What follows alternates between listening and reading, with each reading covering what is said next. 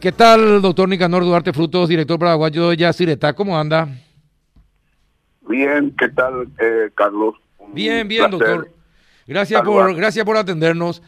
Doctor, eh, hoy estuvimos hablando con el subcomandante de la Policía Nacional eh, y me dice que habían enviado una, una nota, le digo cuándo, el 10 de mayo, no, perdón, el 10 de febrero del 2021 eh, el comisario Resquín envió una nota eh, pidiendo la ayuda de la entidad binacional para el arreglo de las motos linces, de los linces. Como últimamente en el último mes ha crecido, pero considerablemente, el delito en las calles, eh, sobre todo en capital y central, y también en los, las principales ciudades departamentales. La pregunta es, doctor, ¿Cuál es el trámite que tiene que, que tiene que seguir este pedido para que tenga realmente sea efectivo y pueda a través de la entidad binacional arreglar las motos de los linces que necesitan ser arregladas?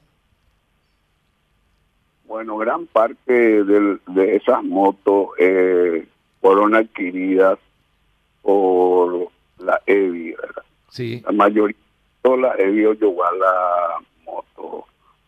Y ese pedido eh, sí tenemos, pero como la pandemia está en un momento y estuvo y está en un momento bastante complicado, eh, nosotros estamos, eh, estamos priorizando todas las compras a, a hospitales, insumos, terapia, y eso inclusive se profundizó aún más con la ley que sacó el Senado pidiendo que íntegramente inclusive los fondos que sociales que nosotros disponemos sean destinados a la compra de insumos, medicamentos. Ahora estamos empezando la construcción también de un hospital de contingencia de vuelta en Itapúa en el marco de la lucha contra la pandemia. Estamos comprando oxígeno a salud pública, balones de oxígeno que vamos a traer de Buenos Aires. Estamos licitando medicamentos casi por 1.500 millones, todo pedido del Ministerio de Salud. Y vimos eh, en estos días hay un problema de criminalidad de calle. Eh, necesitamos dotarle de esa herramienta al INSE y ya salió la orden de compra para la reparación de, eh, no sé si 50 o 100 motos, pero ya está la orden de compra. Metalcar es la empresa que hace ese trabajo por la licitación en el marco del proceso de los pliegos está la está también la empresa que va que está eh, digamos con capacidad para reparar y a precio más razonable o sea que eso Carlos ahora ya está en, marcha seguro. Ana y Diorero y por pagar la reparación. Ah qué bueno porque ellos eh, ellos desde mañana inician una tarea con los linces para que estén permanentemente en las calles y evitar así en lo posible eh, el aumento de, los casos de asaltos de motochorros en las calles. Eh, acá veo que piden eh, la reparación de unas 300 motocicletas Kawasaki aproximadamente. Esto ya está en curso, entonces ya está en curso este pedido, doctor. 100, vamos a empezar a reparar 100. Sí porque ya tu la ya se está oreo ana clavo llevero yo guata no informar habla ya no eh, entonces eh, al senado perdón. Y este lo informan vaina. Bueno está bien está bien y como corresponde también eh, que ejerza que, que, ejerza su rol de contralor también el el Congreso y que trabajen un poquitito también los congresistas revisando todo eso y haciendo lo posible para que todos pasemos esta pandemia de la mejor manera posible. Eh, Yo creo que en el Congreso debería ser más cómo vamos a enfrentar eh, la pandemia en esta, en esta situación crítica en que en el mundo hay una guerra por las vacunas. Cómo vamos a enfrentar la post-pandemia, si Dios quiere, cuando esto se aproxime o se vaya, cómo vamos a enfrentar en el Congreso, importante empezar a discutir la política tributaria, la política fiscal, la reducción del gasto eh, público, la calidad del gasto público, la carrera de la carrera civil para que este, finalmente los funcionarios del Estado formen parte de una carrera producto de la meritocracia, porque hasta hoy tenemos que decir sinceramente que el acceso a la administración pública depende mucho del criterio político ante la falta de una ley. Entonces yo creo que el gran debate debería ser cómo afrontar las consecuencias y las secuelas del COVID en el campo económico, social, y cómo va a estar el empleo dentro de un año, eh, cómo se va a enfrentar el desempleo, qué va a pasar con los subsidios que estamos dando eh, a las empresas que están quebrando. Eh, te habla grande debate, pero no soy de debate con Ana Carlos, pero ojalá yo creo esa es la responsabilidad de la dirigencia, gestionar el futuro y no hipotecar el futuro. Sí, no, definitivamente. Eh, es, es, uno de los temas que después se tiene que empezar a, atender definitivamente. Tenés toda la razón, tenés toda la razón del mundo. Eh, por otra parte, doctor, ¿qué es lo que pasa? Eh, Blas Llano, ¿cuántos? Vi que se publicaron eh, en el trueno y en, en otras cuentas eh, se publicaron los datos de los familiares de, de, Blas Llano y la cantidad de plata que ganan. Esto es como se está convirtiendo en una lucha personal eh, eh, entre vos y Blas Llano, doctor. No, yo no estoy en lucha personal, yo simplemente, primero, ciertos medios dicen que estamos nosotros resistiendo a la entrega nosotros estamos entregando todos los documentos a la Contraloría y al Senado, pero no solamente planillas, sino documentos respaldatorios y eh, todo lo que tiene que ver con los gastos en el lado paraguayo de los fondos sociales, que sí, yo hablé con los argentinos y tuvimos un acuerdo en ese sentido. Están los gastos realmente binacionales que eh, pertenecen a otro contexto jurídico, pero lo que se está gastando, yo creo, a nivel nacional, nosotros y estamos informando totalmente. Yo no estoy en guerra. Él se molestó porque yo dije que los fondos sociales beneficiaban a los diversos sectores, inclusive a los liberales, a los diputados, senadores, que siempre intermedian para el desarrollo de sus comunidades, que es una función legítima. En una democracia los opositores, los mismos, si son representantes, deben intermediar ante el Estado para resolver problemas de las comunidades o avanzar en las comunidades. Y por eso se habrá enojado y bueno, reaccionó, pero eh, en la política es muy difícil invocar una superioridad moral, porque en la política eh, el más limpio, eh, y mira que yo estoy en la política, en la política el más limpio tiene mugre. Algunos tienen lodo, allá en México a ya no podés ver el semblante. Pero el más limpio tiene mugre. Lo que entonces yo no estoy, yo a mí me preocupa otro tipo de debate justamente eh, el INSE, cómo podemos dotar de más ambulancia al sur. Mira que eh, en Misiones, eh, cuando llegamos a este 2018 con el presidente Mario Aldo Benítez, no había una sola terapia. Ya no manejó, ya se necesitaba durante toda la época Lugo liberal. Anda, y terapia en el sur, en Misiones, por ejemplo. Ahora hay 25 terapias en Misiones. En en encarnación. Y hay proyectos que, de proyectos productivos que se triplicaron, becas que se duplicaron, y los becados son de todos los sectores finalmente. O sea, ese, es el debate. ¿Por qué vamos a entrar en una pelea personal? ¿A quién le importa la pelea personal de fulanito, cuando nuestra gente está muriendo en la calle? Cierto. Y está muriendo, eh, no en la calle, en los hospitales, ¿verdad? Eh, o, mueren eh, por diversas necesidades históricas, por pelea, inclusive entre líderes que nos facilitan las atenciones, los mitangos de ambulancia, los ya una campaña, liberales a Colorado. ¿Cuántos gobernadores colorados, intendentes colorados manejan también eh, con un criterio patrimonial este, sus instituciones, como es una costumbre eh, en nuestro país, que es una cultura que hay que ir erradicando?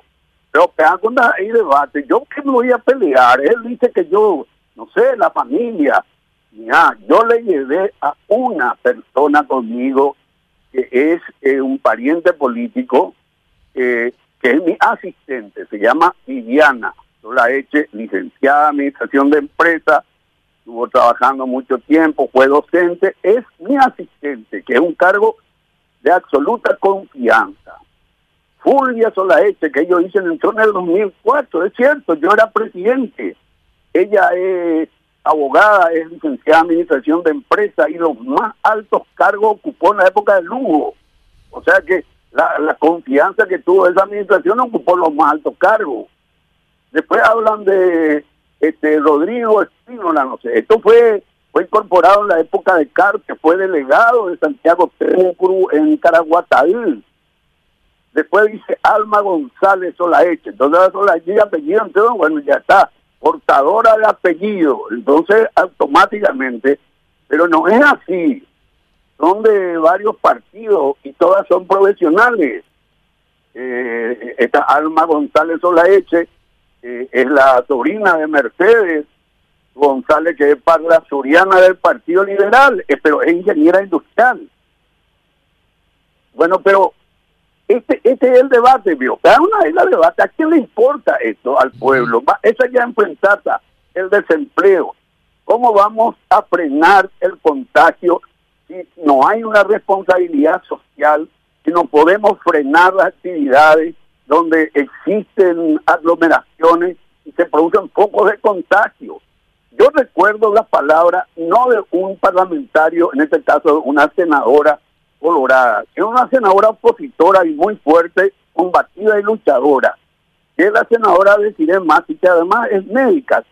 Ella decía y repetía constantemente que al COVID le vamos a ganar en la calle con distanciamiento, con responsabilidad social, con confinamiento, y que no vamos a ganar al COVID en los hospitales.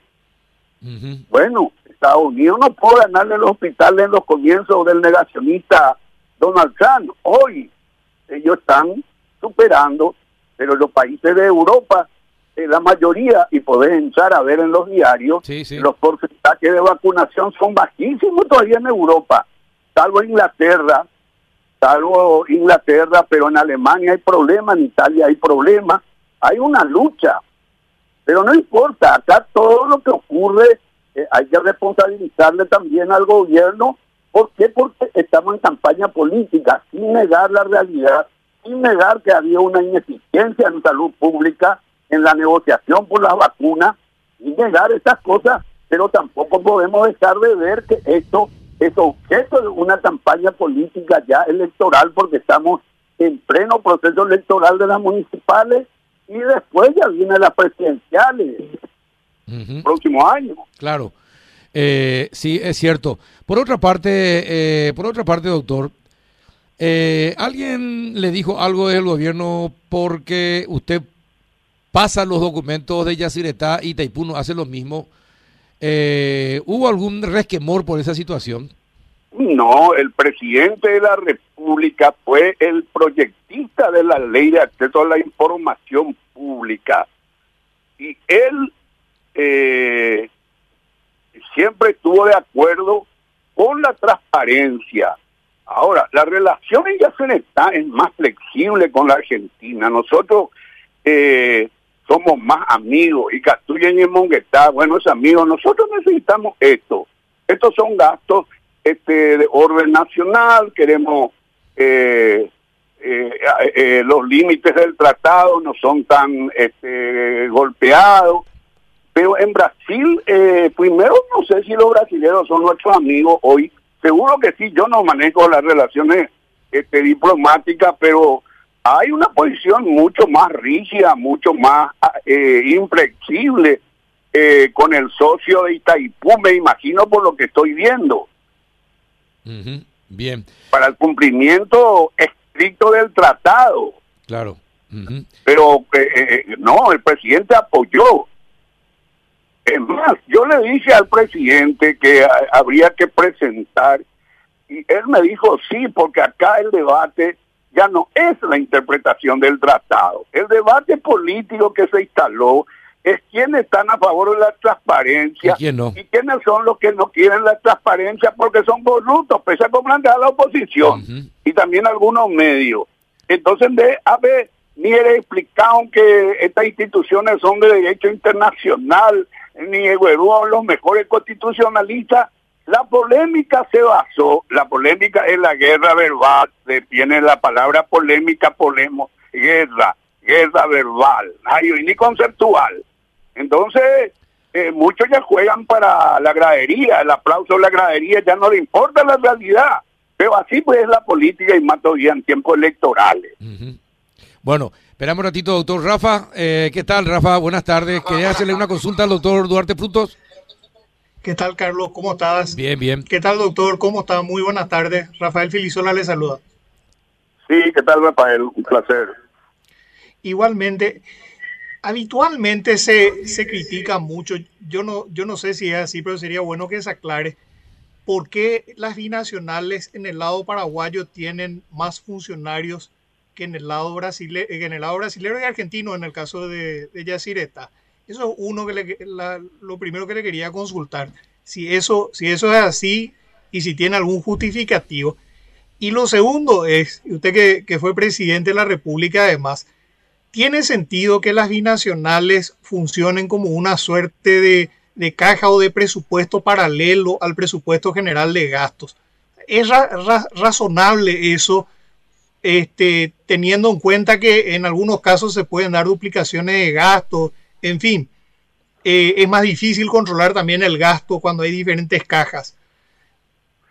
Bueno, pero las binacionales transfieren mucha plata al Estado, que son los royalties, las regalías.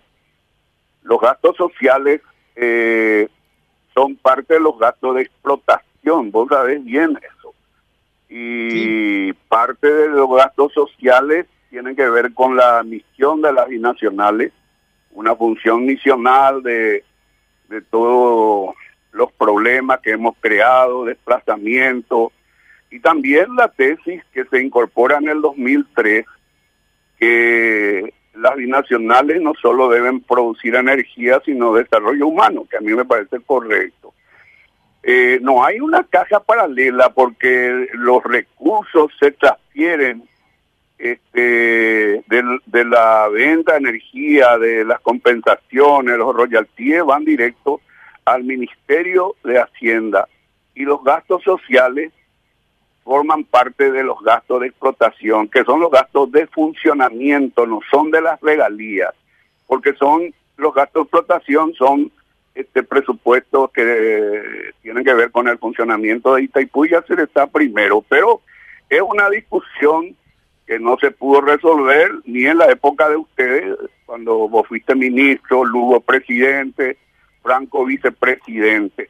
Con respecto por qué tenemos más gente más funcionarios. Yo no, no sé Itaipú, pero en Yacyretá, por ejemplo, tenemos hoy 1.700 funcionarios, de los cuales 1.023 fueron incorporados en la época de Lugo Franco. Ahí está la lista con las resoluciones, inclusive de esos 1.023 funcionarios incorporados en la época Franco, solo Franco en un año incorporó creo que 167.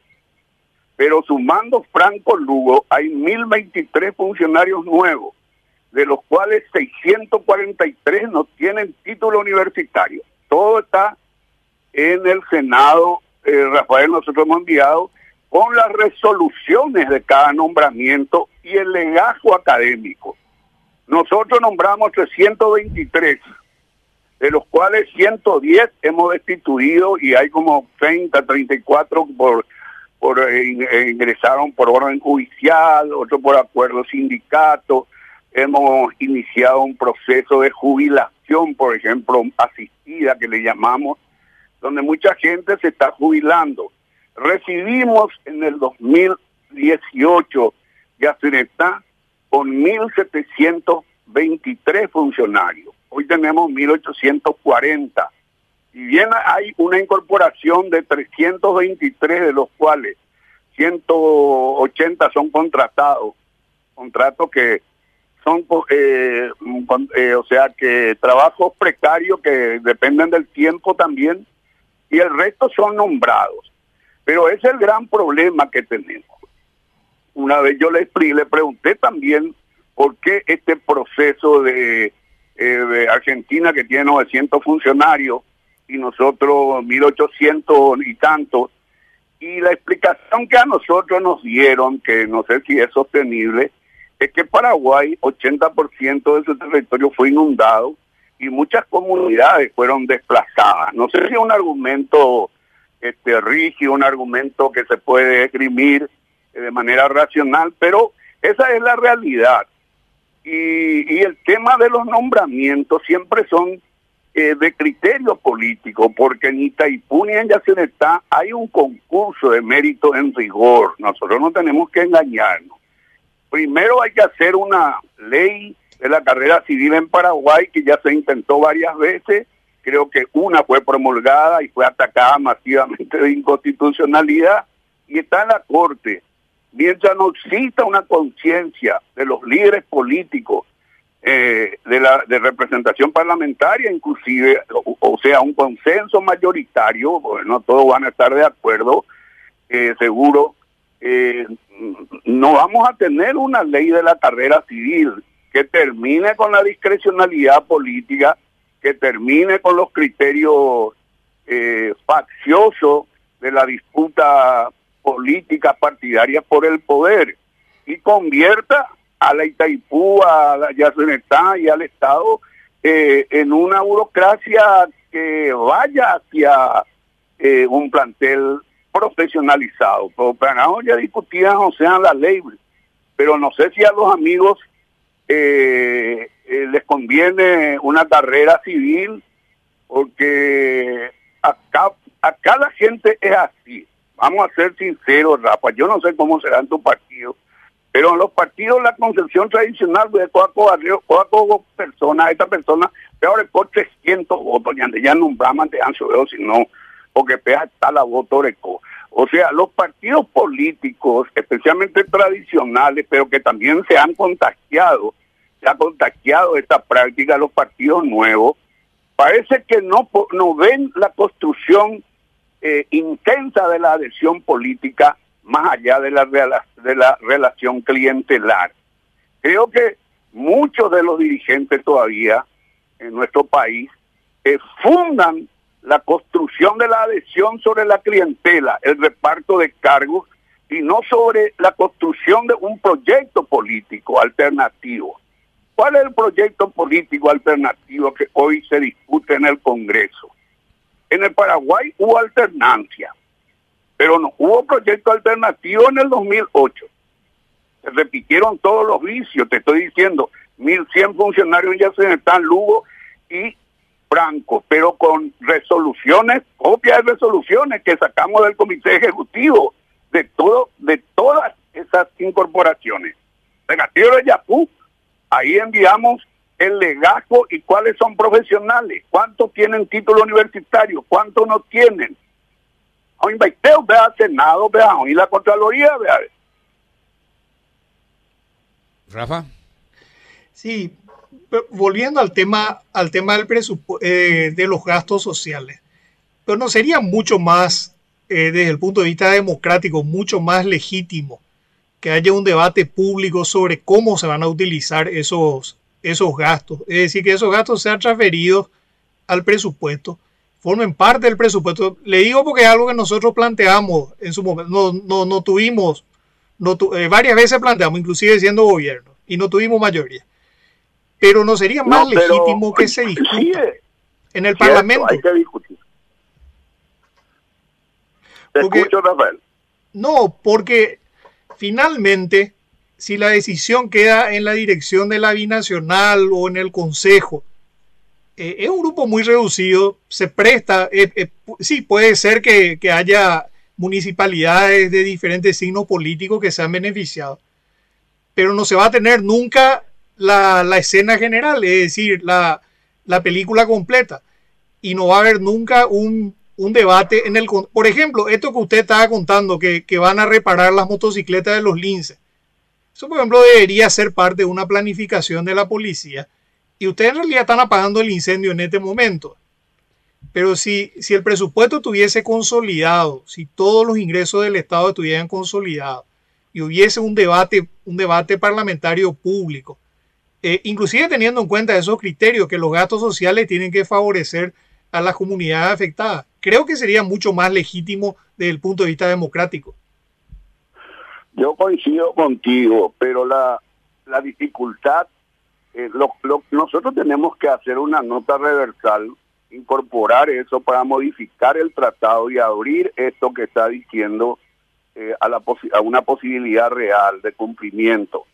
Porque yo escuché a algunos amigos de, de ¿cómo se llama?, del partido de Lugo, que ellos sí incorporaron. No, nunca hubo incorporación en el presupuesto.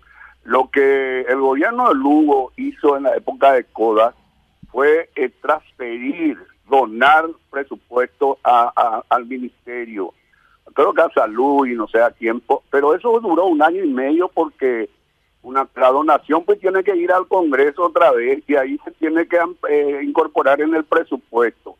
Pero esto que vos decís, yo creo que corresponde y tenemos, y eso va a depender mucho ya de del debate. Por ejemplo, eh, eh, decía, eh, ahí Rafael decía que debe ser el ministerio, es cierto.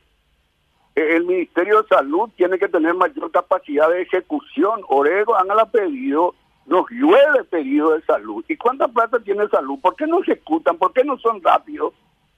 Es una crítica que yo hago oí 250 mil millones por ahí en proceso licitatorio. ¿Y por qué no son más rápidos? ¿Por qué no, no, transparentan más? ¿Por qué no disputamos los precios en el mercado? Nosotros establecimos un acuerdo con contrataciones públicas y no pagamos precios que este, no tengan este, relación o eh, la referencia son los precios de las últimas licitaciones, pero de del portal de contrataciones de servicio público. Y otra cosa, Rafael, ¿por qué no debatimos realmente si queremos un Estado eh, que sirva?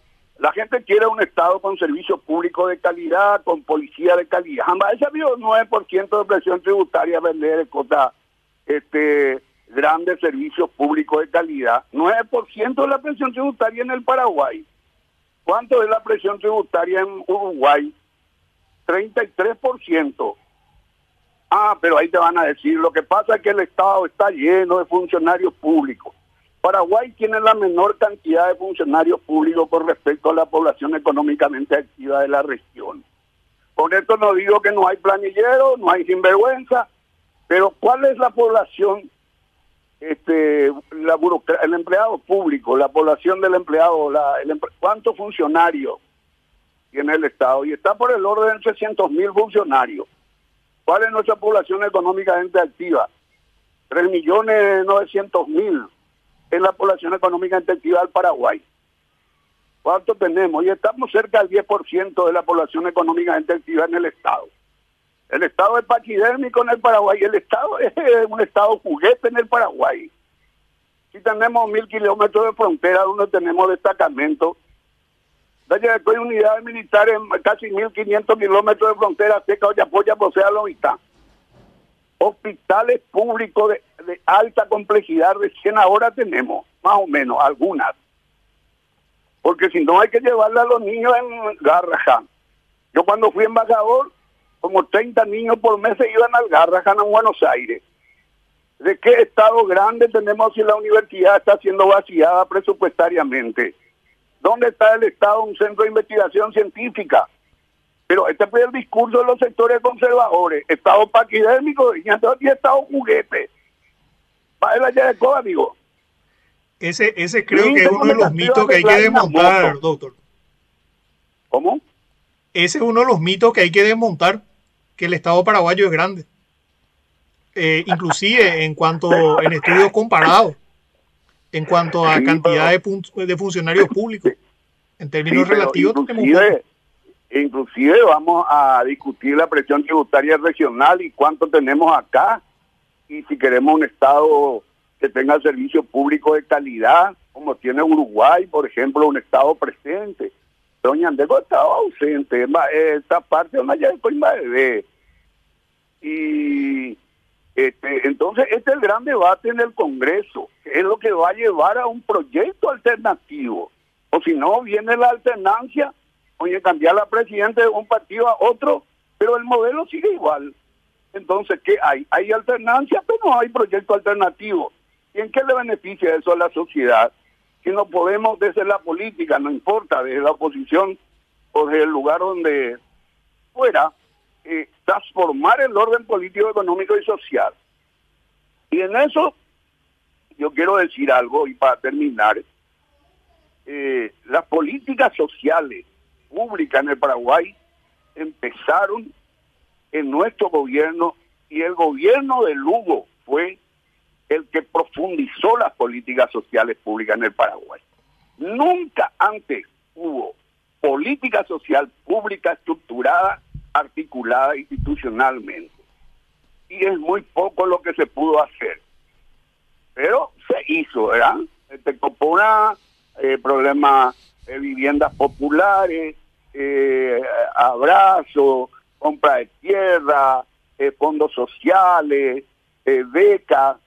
Y esas políticas sociales por primera vez se instauraron en el 2003 se creó el primer gabinete social, y esto, Rafael, vos sabés, el primer gabinete social que presidió Galeano, sí, alguien que no era ni me partido. Y bueno, y, eso continuó con la era Lugo. Después una restauración conservadora que en cierta manera este no pudo desmontar los programas sociales, a pesar de que muchos querían. Bien, interesante, por eso se llama el debate este programa. Eh, gracias, doctor, por tu tiempo. Gracias, hermano. Saludos. Un abrazo, muchas gracias.